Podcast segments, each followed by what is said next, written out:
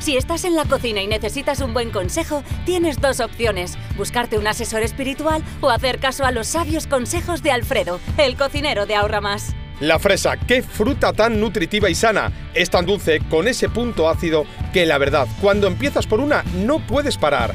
Te las comes como si fuesen pipas, ¿verdad? Pero hay una cosa que no me gusta nada de nada. Cuando la muerdes y de repente sale un chorreón de agua porque al lavarla se ha quedado allí.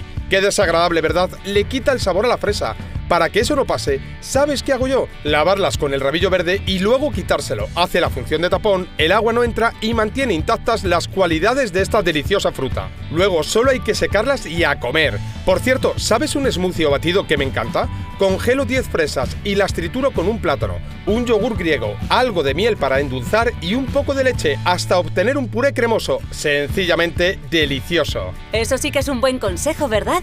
Pues síguenos y permanece al tanto de los mejores trucos para convertirte en todo un cocinillas con Alfredo, el cocinero de Ahorra Más.